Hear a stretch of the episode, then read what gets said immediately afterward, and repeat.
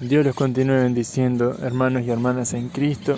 Bienvenidos a otro podcast de este canal en el cual, como siempre me gusta decir, vamos a honrar al Señor y vamos a honrarlo enseñando lo que su palabra dice, lo que Jesucristo mismo nos dejó como herencia. En esta oportunidad vamos a hablar de lo que es honrar. Vamos a hablar de la honra a Dios y la honra a Jesucristo. La palabra de Dios nos enseña de que el que honra al Hijo, honra al Padre. El que no honra al Hijo, no puede honrar al Padre. Vamos a entender lo que es honra. Honra es un reconocimiento. Por ejemplo, nosotros honramos a Dios cuando nosotros le reconocemos, por ejemplo, a la hora de tomar una decisión. Se nos presenta una situación, tenemos vamos a hacerlo muy, muy abierto el ejemplo, muy imaginario, dos opciones. Una, pecaminosa, y la otra, que agrada a Dios. Tomar la opción pecaminosa no honra a Dios, no lo tenemos en cuenta, no lo reconocemos con esa acción. Pero el tomar la decisión, la cual agrada a Dios, la cual es santa, la cual va de acuerdo a su palabra, lo honra. Pero la honra no solamente se basa en decisiones, como le decía, la honra es un reconocimiento. Por ejemplo, cuando diezmamos y ofrendamos, estamos reconociendo a Dios como nuestro proveedor, como aquel que nos bendice. Pero el acto de diezmar y ofrendar es solamente, digamos, no es simbólico. Es, digamos, la culminación de una construcción digamos que es la azotea, es la punta de un iceberg. ¿Qué tiene que haber por detrás de, por ejemplo, el caso del diezmo y la ofrenda?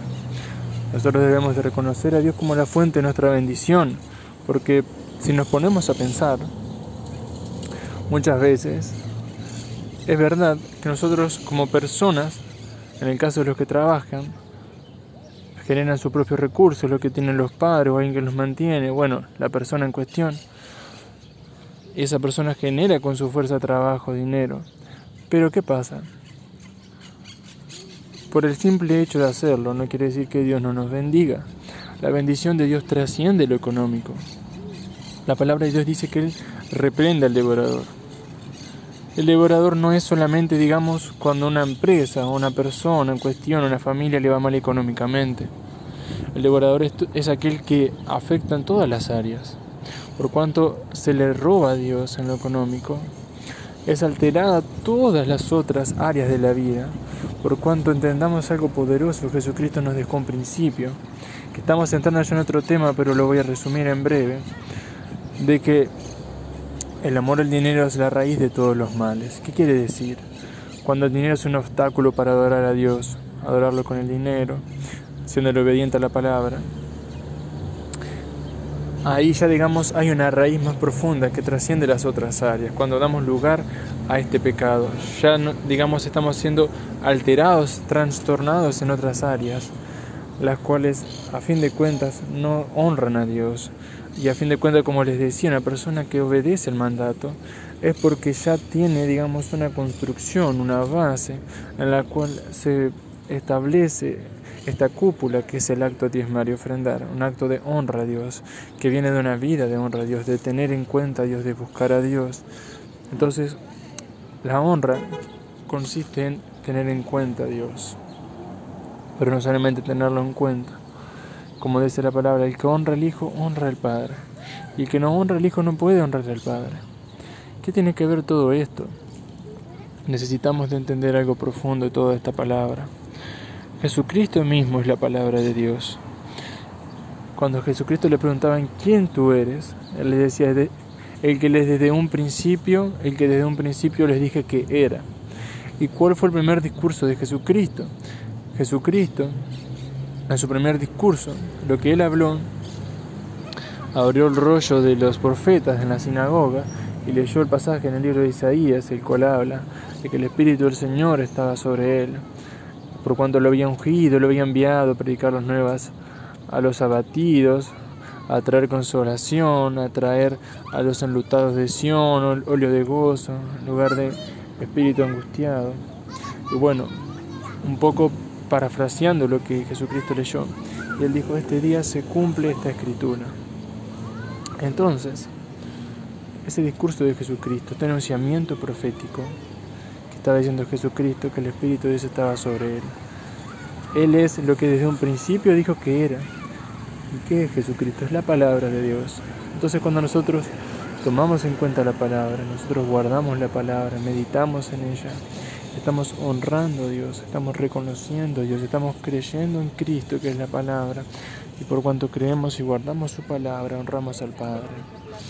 Entonces, como les mencionaba, el creer en Dios, el honrarlo, no consiste solamente en reconocerlo, en tenerlo en cuenta tomar decisiones. Esto es una manifestación de una vida entera dedicada, una vida que busca agradar a Dios. Entonces, para ir resumiendo un poco lo que es la honra,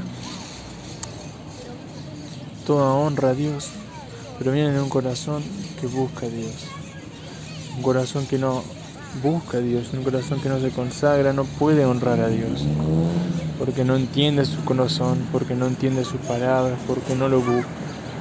Entonces entendamos algo poderoso, que este mundo y su conciencia, que este mundo y su perversión no vengan a alterarnos, no vengan a distraernos, a desenfocarnos de lo que es buscar a nuestro Dios.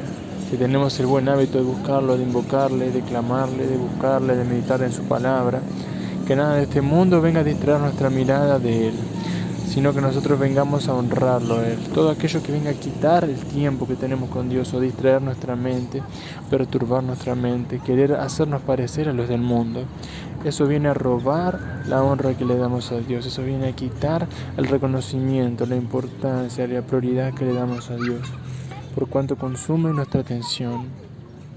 Yo no quiero decir con todo esto de que debemos de vivir una vida obsesionada, una vida, digamos, trastornada, sino que una vida que nuestra prioridad, de nuestro primero y último momento en el día sea Dios.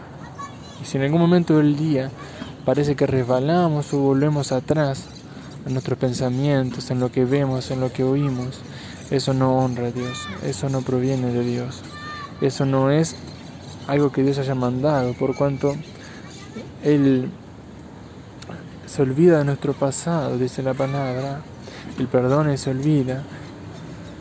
Y bajo este, y bajo este pasaje no mandaría algo que nos haga volver para atrás. ¿Se entiende? Con esto lo quiero dejar, hermanos. Dios los continúe bendiciendo y recuerden, honren a Dios, guardando su palabra, creyendo en su palabra, honrando a Jesucristo, obedeciéndole, creyéndole y siendo fiel a Él, solamente a Él. En el nombre del Señor los bendiga y los proteja.